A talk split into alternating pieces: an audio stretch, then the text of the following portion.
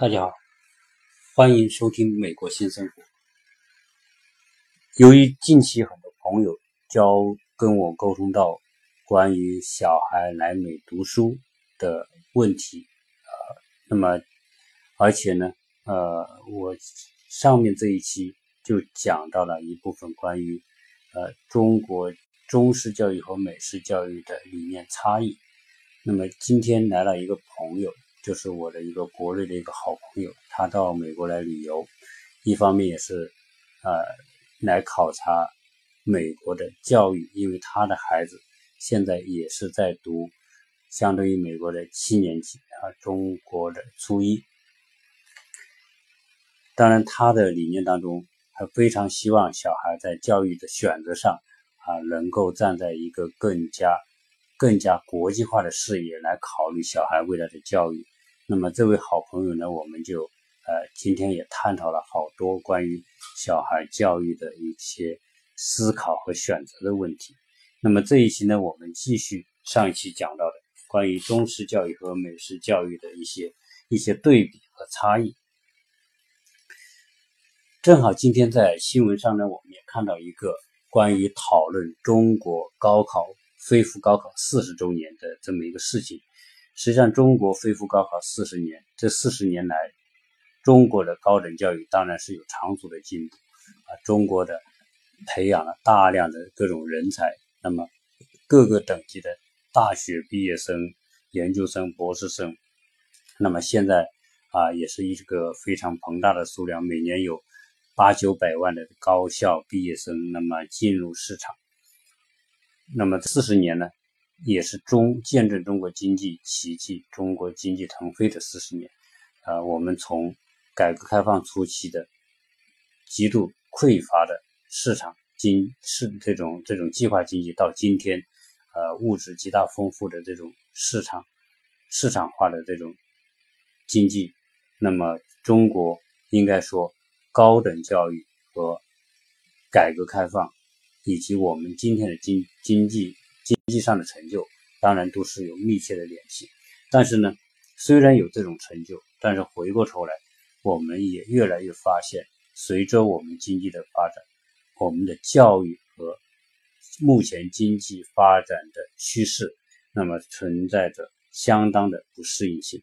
那么这个问题啊，应该说有识之士，我们的啊各个方面的啊。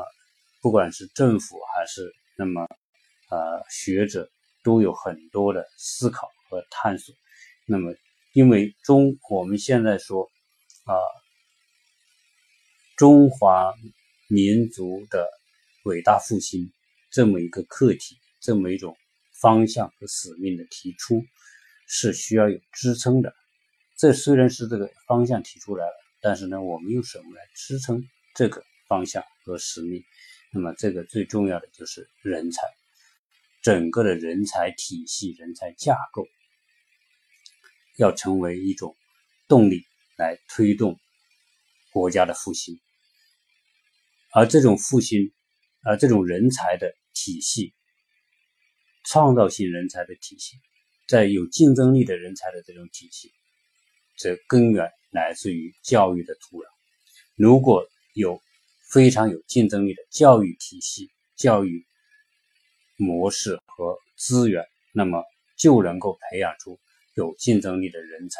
那么有竞争力的人才，自然能够推动国家的发展和进步。那么中国，呃，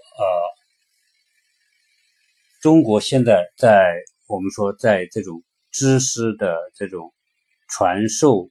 模式上，我们上一次讲的这种我们说的应试教育也好，填鸭教育也好，养猪的教育也好，那么给人鱼的教育方法也好，这一些呢，呃，应该说啊，是多年以来的这种这种惯性所形成的。那么今天大家都知道这种模式已经不对了，那么需要进行改革，但是改革并不是那么呃轻而易举。啊，为什么说呢？因为，呃，我们看到我们在教育当中所所发现的一些问题，那么这个包括，呃，我们在很早以来就有所谓的这种呃少年少年班啊，这个少年班是在改革开放就开始有，特别是中国科大少年班是非常有名的，很多当时这个进入这些科大的这些小孩，十二三岁，那么就进入大学，当时叫轰动一时，但是三十年来的跟踪结果，这些当时的少年班的这些孩子。最后，没有几个真的是做出了对成为真正杰出的、对国家做出贡献这种人，非常非常少。那么这个回过头来，我们就就要去思考为什么？当然，这个这个是不是存在揠苗助长的问题？是不是说这个分数？当时说他虽然年龄小，他能考的这个分数，认为他能力够，但是事实证明。这种能力是残缺的，这这些人可能在考试上是可以，但是呢，他的人格由于我们那个时候过于说偏重于某一个东西、某一个指标，那么忽略其他的指标。那比如说我们现在的孩子，在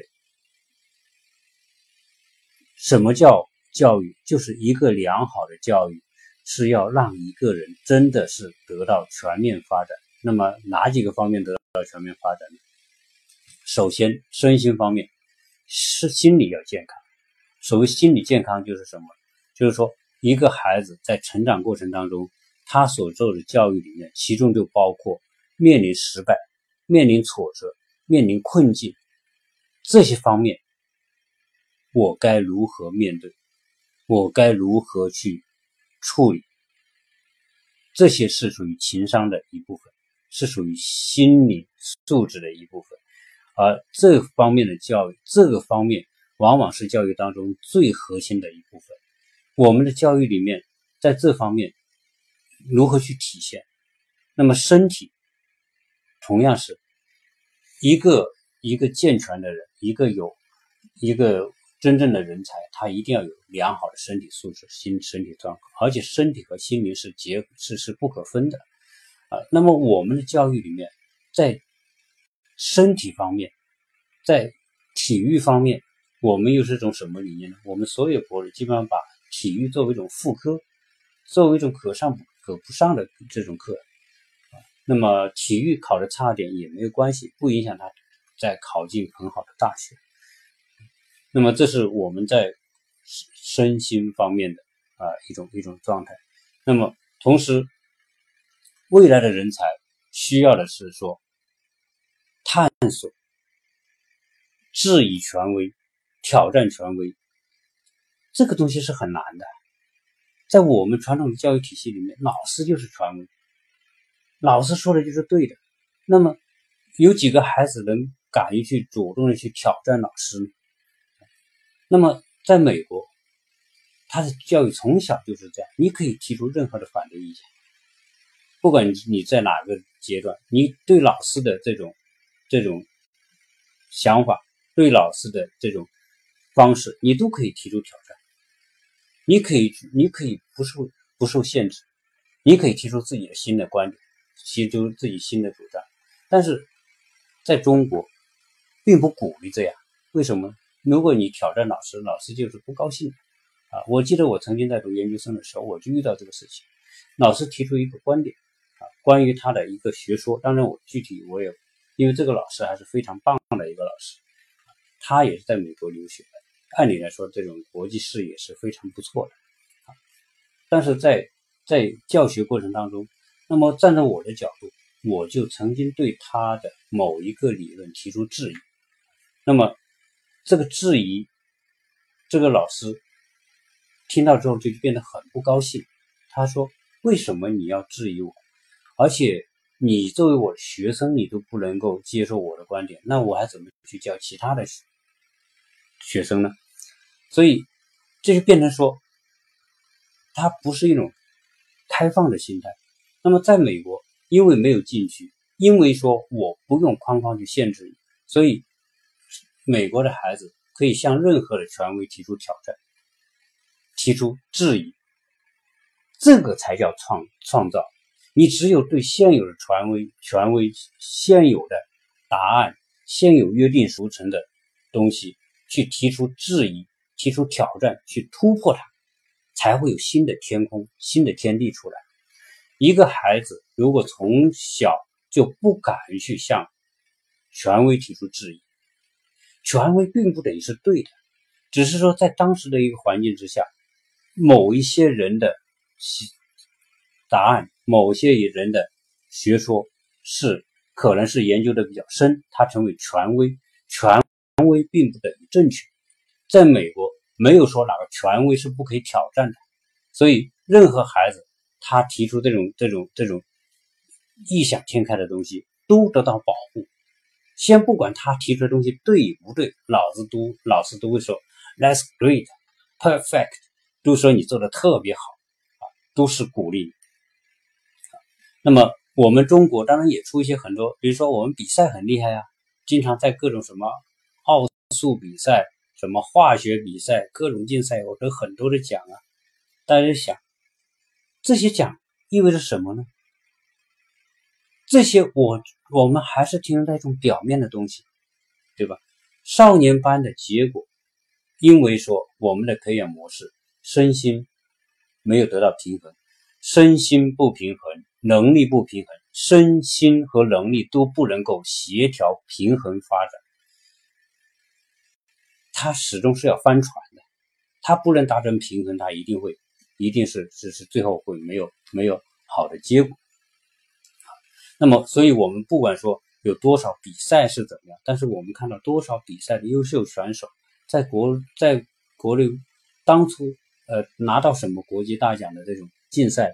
有多少又成为著名的科学家，带来了多少的这种突破呢？也是没有。所以，我们所谓的竞赛选手也也不是真正我们可以体现出他的身心能力的一种协调发展。好，那么这里呢，我就想，呃，讲了这么多关于我们目前教育的这种情况，那么，呃，我们现在说都在探索。怎么来改变？但是改变，在一种体系结构性的体系固化的状态之下，要去改变是很难的。任何一个高校要做一个突破，那都是要面临重重阻力的。这个阻力来自于内部，也来自于外部。那怎么说呢？我先说高高高校的教育里面，而先不说中学教育，在美国的很多优秀的中学，学生可以选很多课。不光是数学、物理、化学这些生物这些常规的课程，他可以选各种各样的课程，什么昆虫的呀、气候的呀、天文的啦，那种那种很偏门的，他都可以去学。就是美国，他真的让一个孩子的能力可以百花齐放，他有这种环境和土壤，你去开各种花，结各种果，那么。在我们国内，基本上你就不敢这么去想。首先，中学里面应试教育就把它框住了，你只能是在这个框框里面去去去去去努力，去记忆，去做标准答案。你要是去再做成某种探索，那家长也不让，老师也不让。第一，家长说你这个跟高考有关系吗？是吧？你干这个，比如说我研究昆虫，对吧？我中国小孩。我研究喜欢虫子，研究虫子，那家长说你疯了，现在高考还考你虫子吗？老师也会说你研究虫子有什么用啊？你能给你高考加分吗？不可以，对吧？好，就给扼杀了。就很多孩子的创造性的天分，在这个教育的这种框框当中，他没有办法突破，没有办法开那个枝，没有办法发育出来。那再加上。我们我们的教育师资配备，你看我们师资来源，你就是这些师范各个院校毕业的，他也就学语文、数学、物理、化学这些东西。你要他再问偏门一点，他也不懂，那也不能辅导孩子，不能辅导学生，对吧？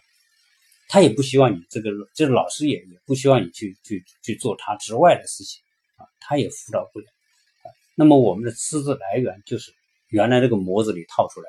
那么这个师老师就变成孩子的模子，对吧？我们原来的这个，你说培养师资的那个模子，套出的老师又变成我们孩子的模子模具，又又又把他给框住了。那么大学也是一样，我们大学的很多老师读了博士又怎么样？现在我们说规规定说，国内的这个高校你要当老师，你就要博士毕业。但是我们知道，我们的博士他是也是这种做标准答案做出来的博士，没有实实战的能力，没有在在我们说的这种这种。不停的被人这种反驳、否定啊，那么自己再去论证、再否定，这种我们说的这种打拼过程、知识的这种这种打拼的这种这种领域里面，我们的这些老师都是一步一步，那么几年升一级，对吧？写了几篇论文，那么我们有多少这个有质量的论文？无非是东东拼西凑啊，某。谋求某刊物发表一个，然后获得某个资格的评个教授、副教授什么的，啊，甚至还出现这种说，呃，花钱贿赂，然后某些刊物来出出这些这些呃文章，发表某个文章的这种情况。我在美国这个大学里面，我就在上关于说你要做自己的研究课题的时候，美国的规定是什么样子的？那么他给我们一个清晰的答案，美国的。学术教育里面有非常严格的规定，严格到什么程度呢？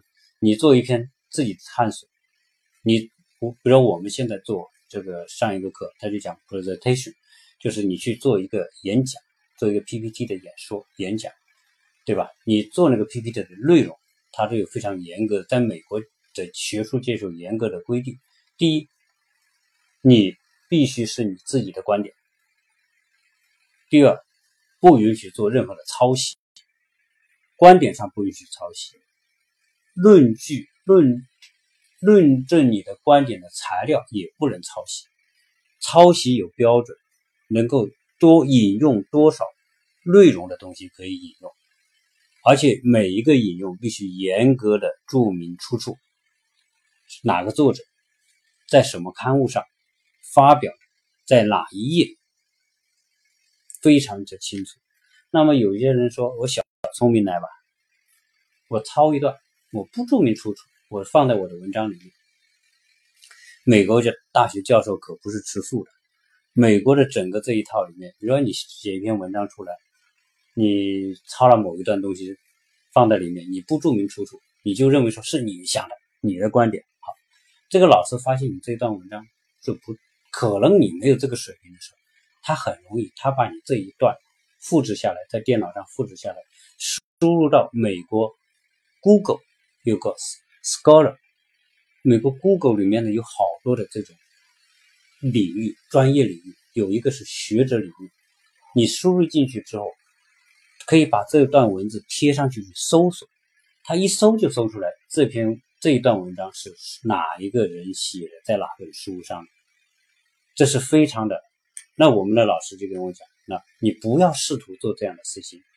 那一旦你做了这样的事情，偷就我们说的叫盗窃别人的知识，后果很严重。怎么个严重法？如果你是学生，你做这个事情，一旦被查出你不注明出处、滥引用或者是盗用别人的观点，那么。你的这一门课程就是零分，因为你是不诚实、不诚信的。他用诚信来对待你的这种、这种，我们说说这个这个高度来看啊。如果你是教授，你要干这个事情，那更惨，那基本上你就你就不要要要要要被解雇掉啊。你我们看到国国外好多这种我们说盗窃门，这个知识在在教授在在发表文章的时候盗用别人的这种。盗窃别人的观点啊，这些东西，那都是很丑的丑闻啊。所以，在美国，你要成为一个好的学者，你必须是有独立的思考的能力，独立的钻研探索的能力。那你看，我们的国内的教这些大学老师，有多少真的是具备这种能力的呢？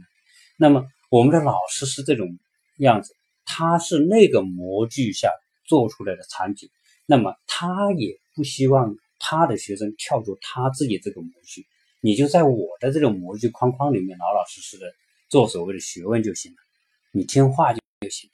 学术是做做学术做探索是不能用听话来做标准的，这是在美国没有谁要求你听话啊，你教授带研究生没有要你听话，你越有突破能力你越牛啊，我的学生越能突破我。越能找到新的东西，他越骄傲。为什么？因为这说明我带的好啊，我的学生能出成绩啊。